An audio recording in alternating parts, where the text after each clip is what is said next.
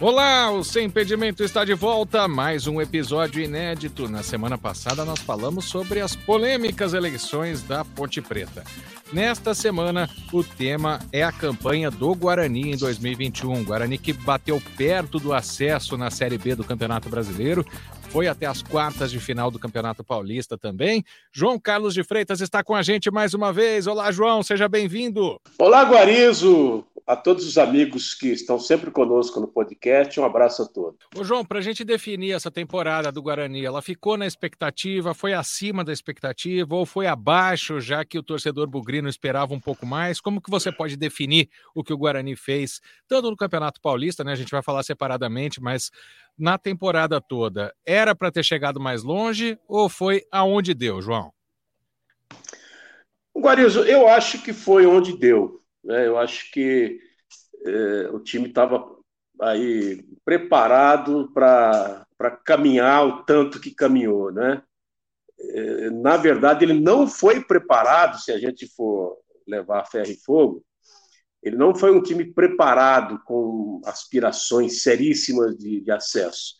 Ele foi, ele foi, ele foi, foi um time feito para poder fazer uma boa campanha. Isso realmente era o, era o, o objetivo, o target aí da, da diretoria, principalmente. Né? Então, nós podemos afirmar com segurança, Guarizo, que foi além da expectativa, né? foi acima do que era esperado e do que era prometido, porque, em que pese um ou outro torcedor né, entender que houve promessa de, de acesso, ou pelo menos brigar pelo acesso, mas eu não ouvi essa promessa, não. Eu acho que não teve. Eu acho que o, o presidente, é, como sempre, né, o Ricardo Moisés, muito comedido, ele falou em fazer uma boa campanha. Era isso que esse era o objetivo do Guarani.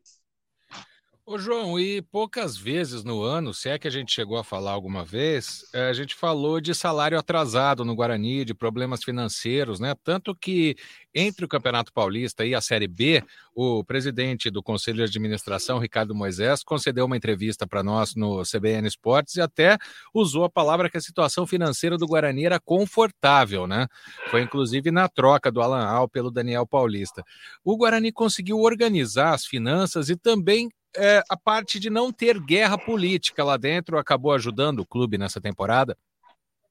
Sem dúvida, sem dúvida, Marisa. Eu acho que o grande mérito dessa diretoria, do presidente, principalmente o Ricardo Moisés, é ter aparado as arestas, né, blindado. Não que no Guarani não existam grupos, né, não existam dissidências ou alas, né, isso é comum, acho que é inerente a qualquer clube de futebol cujo regime é esse regime de clube associativo, né?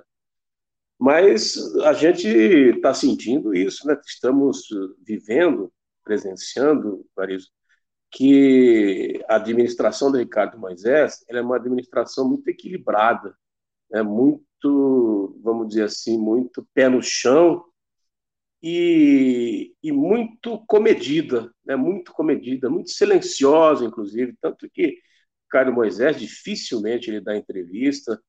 É, a, gente, a gente sempre observa né, um ambiente interno, um ambiente de bastidores, com muita calmaria. É, não nos esqueçamos que o Guarani ele é dirigido por um conselho, né, um conselho administrativo, geralmente quando você tem sete cabeças aí, né, como tem o Guarani, é muito comum que haja as divergências e essas divergências se tornem públicas. Então, no Guarani isso não tem acontecido, né, mesmo que haja essas tais discordâncias, elas têm ficado única e exclusivamente no âmbito da, da, do ambiente, da diretoria.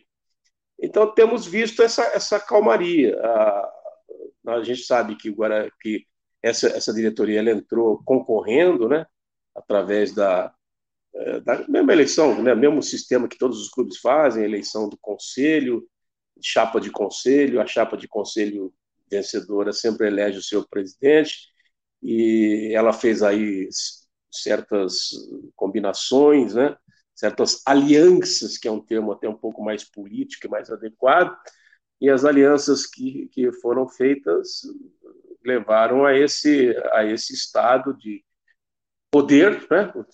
A, atual diretoria foi quem ganhou, a chapa de, dessa atual diretoria foi quem ganhou, e na, e na consecução do objetivo, na consecução da gestão, nós estamos percebendo uma calmaria, né? uma arte. Parece que o Ricardo Moisés, ele tem a arte da governança, que quando consegue passar incólume, quando consegue passar blindado, como nós estamos presenciando, a gente pode dizer que ela é adequada, né? adequada e, e vencedora.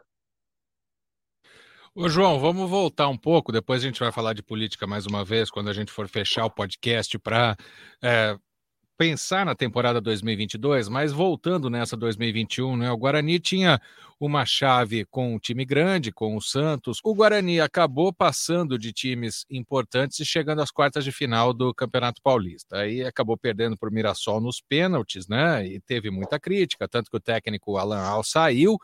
Mas depois, João, o Guarani manteve boa parte dessa base, né, trazendo um ou outro jogador para que fosse complementado o elenco pelo Daniel Paulista. Manter uma base num time de Campinas, a gente sabe que é difícil, né? Nos últimos anos foi algo especial que foi feito pelo Guarani, ter o número de jogadores parecido entre um campeonato e outro. Não tenha dúvida, esse, esse foi o segredo, né? É, assim, é, é, o que vem acontecendo. O Guarani, aliás, ele tem mantido essa base. É, às vezes até muda um outro jogador, mas a ideia de jogo ela tem permanecido. E por mais que cada treinador que tenha dirigido o Guarani é portador das suas ideias, né? às vezes uma ideia não é igual à outra, digo em termos de treinador, né? os treinadores todos, na verdade, têm ideias diferentes, mas, Guarizo, se, se, se, você observar, né, a gente que está dentro, que acompanha o Guarani, a ideia de futebol do Guarani, ela não diverge, eu acho que desde que o Carpini dirigiu, né, desde que o Carpini chegou. Porque eu sempre entendo que essa, esse jeito de jogar esse modo operando, ele vem muito do Carpini, com, claro, né, com alguma uma, uma outra variação, é, isso é natural, né? A gente também não queria que fosse ipsis né? Que fosse idêntico. Sempre tem uma, uma outra variação de treinador para treinador. Mas a, essa ideia de jogo, que é posse de bola, que é triangulação, que é proposta. Você vê que o Guarani é um time de proposta ofensiva, né? É um time que consegue propor, consegue ditar o ritmo da partida.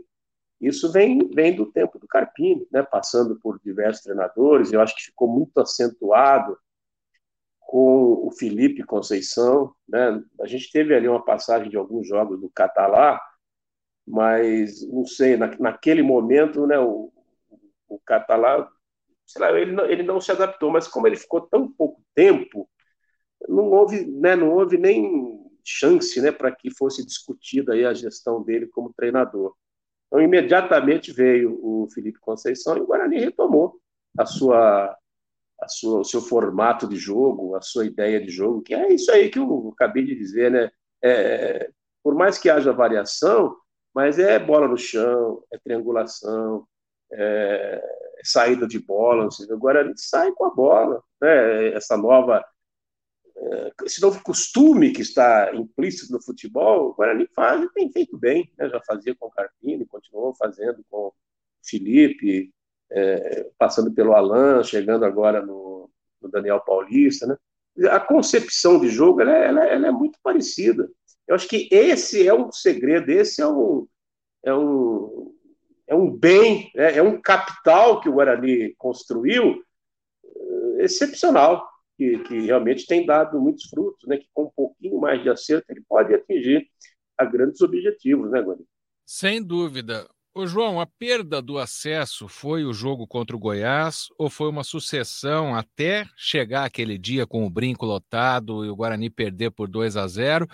Uh, onde você vê o erro do Guarani para não ter conseguido o acesso, que, como você já disse no início desse podcast, no início dessa conversa, ele foi acima da expectativa.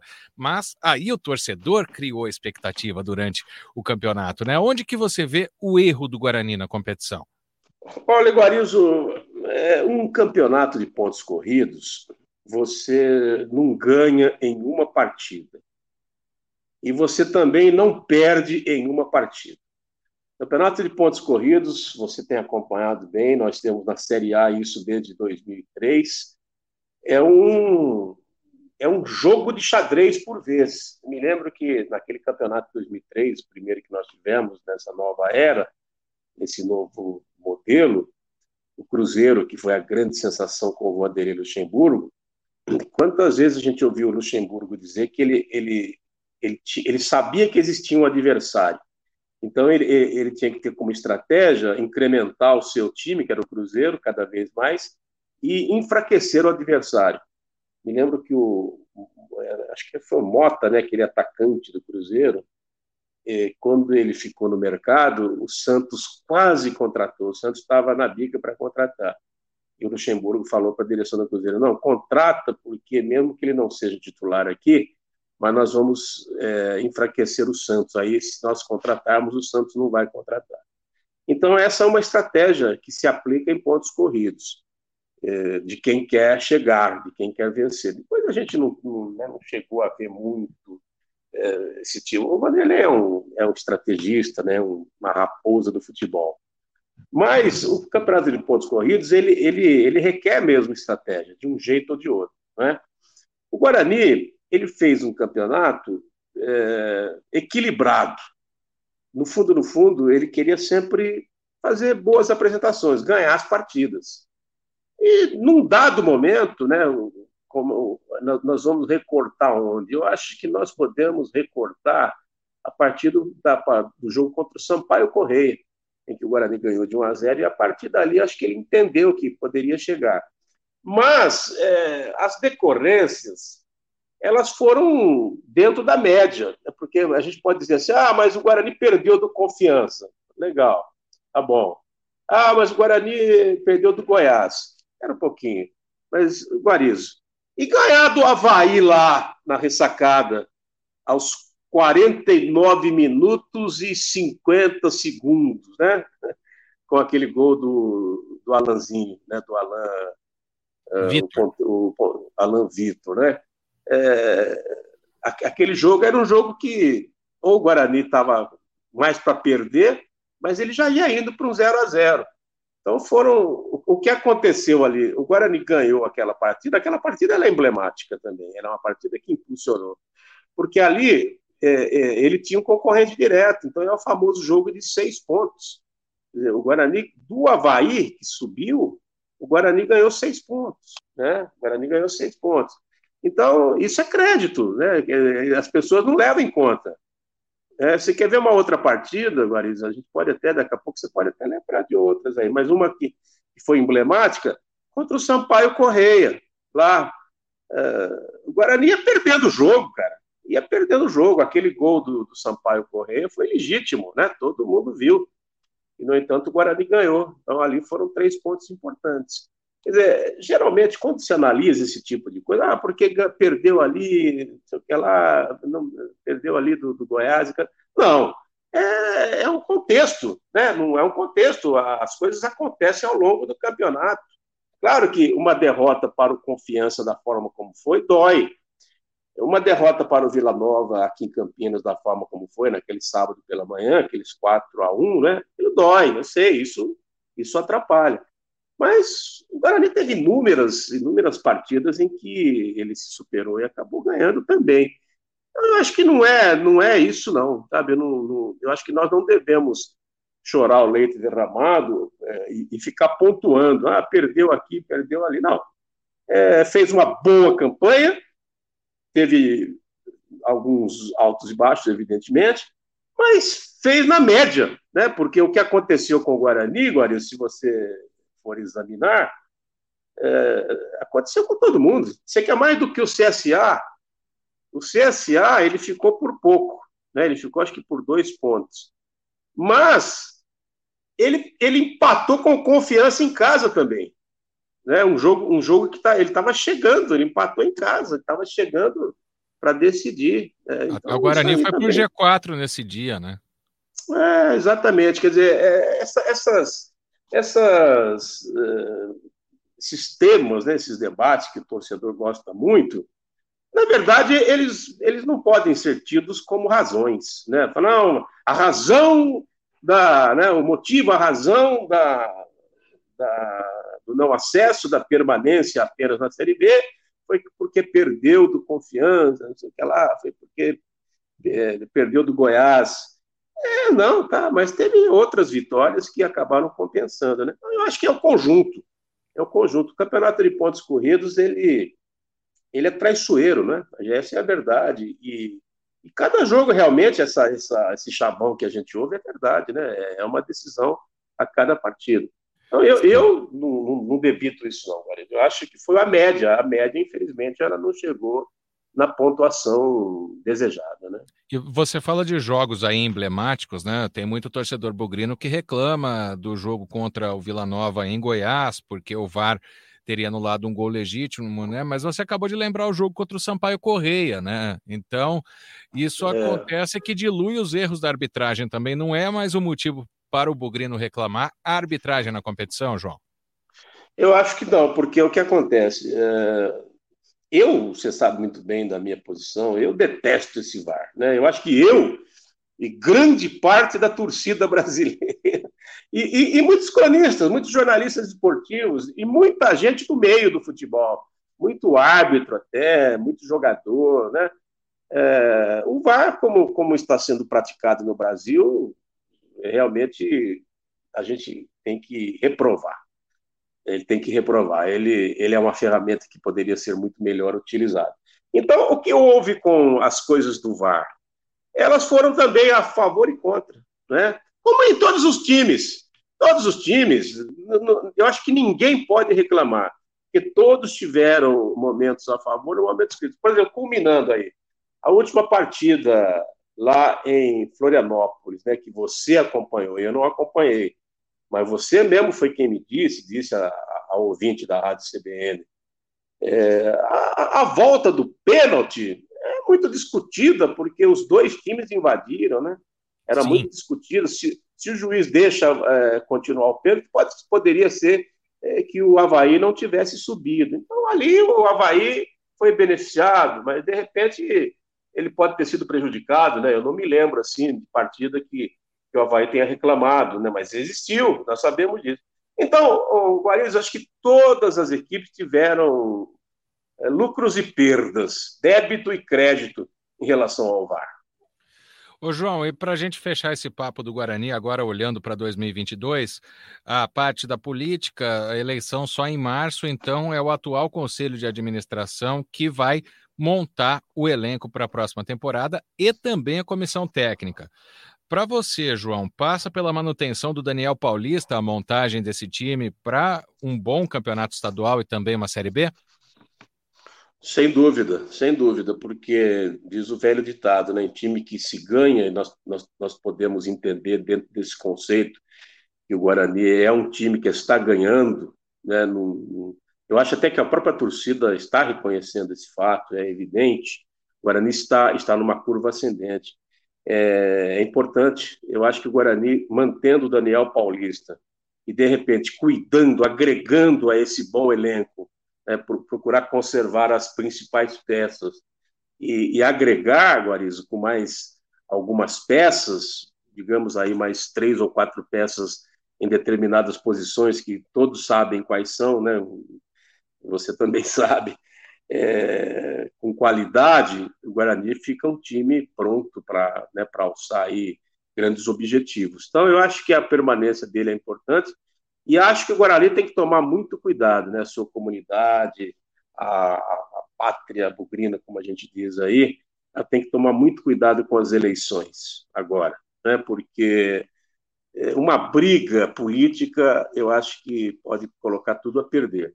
Então, o importante é isso, que o Guarani, politicamente e administrativamente, parece que ele achou um caminho, né, que é de sacrifício ainda, porque nós sabemos que o Guarani ele, ele tem um ônus muito grande, qual seja pagar esse passivo todo que ele carrega.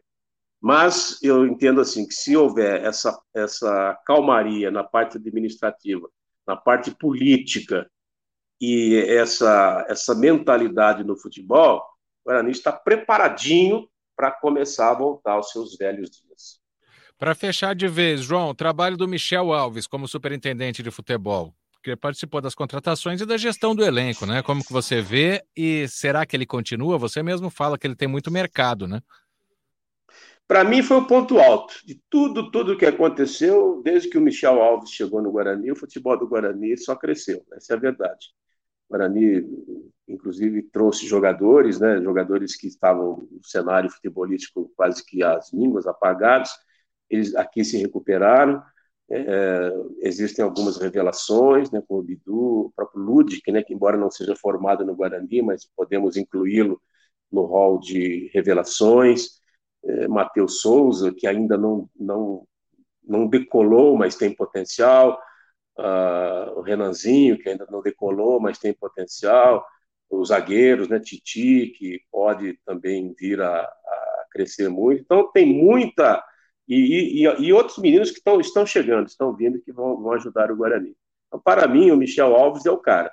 Né? Eu, eu sei que ele é muito criticado, é, eu sei que tem muita gente que a própria imprensa, né, na, na, a próprios colegas, muitos o criticam, exigem talvez coisas que não são nem da competência dele, não são da alçada dele, mas para mim, Guarizo, o grande, o homem do futebol é o Michel Alves. Esse moço aí é, está de parabéns dentro da minha avaliação.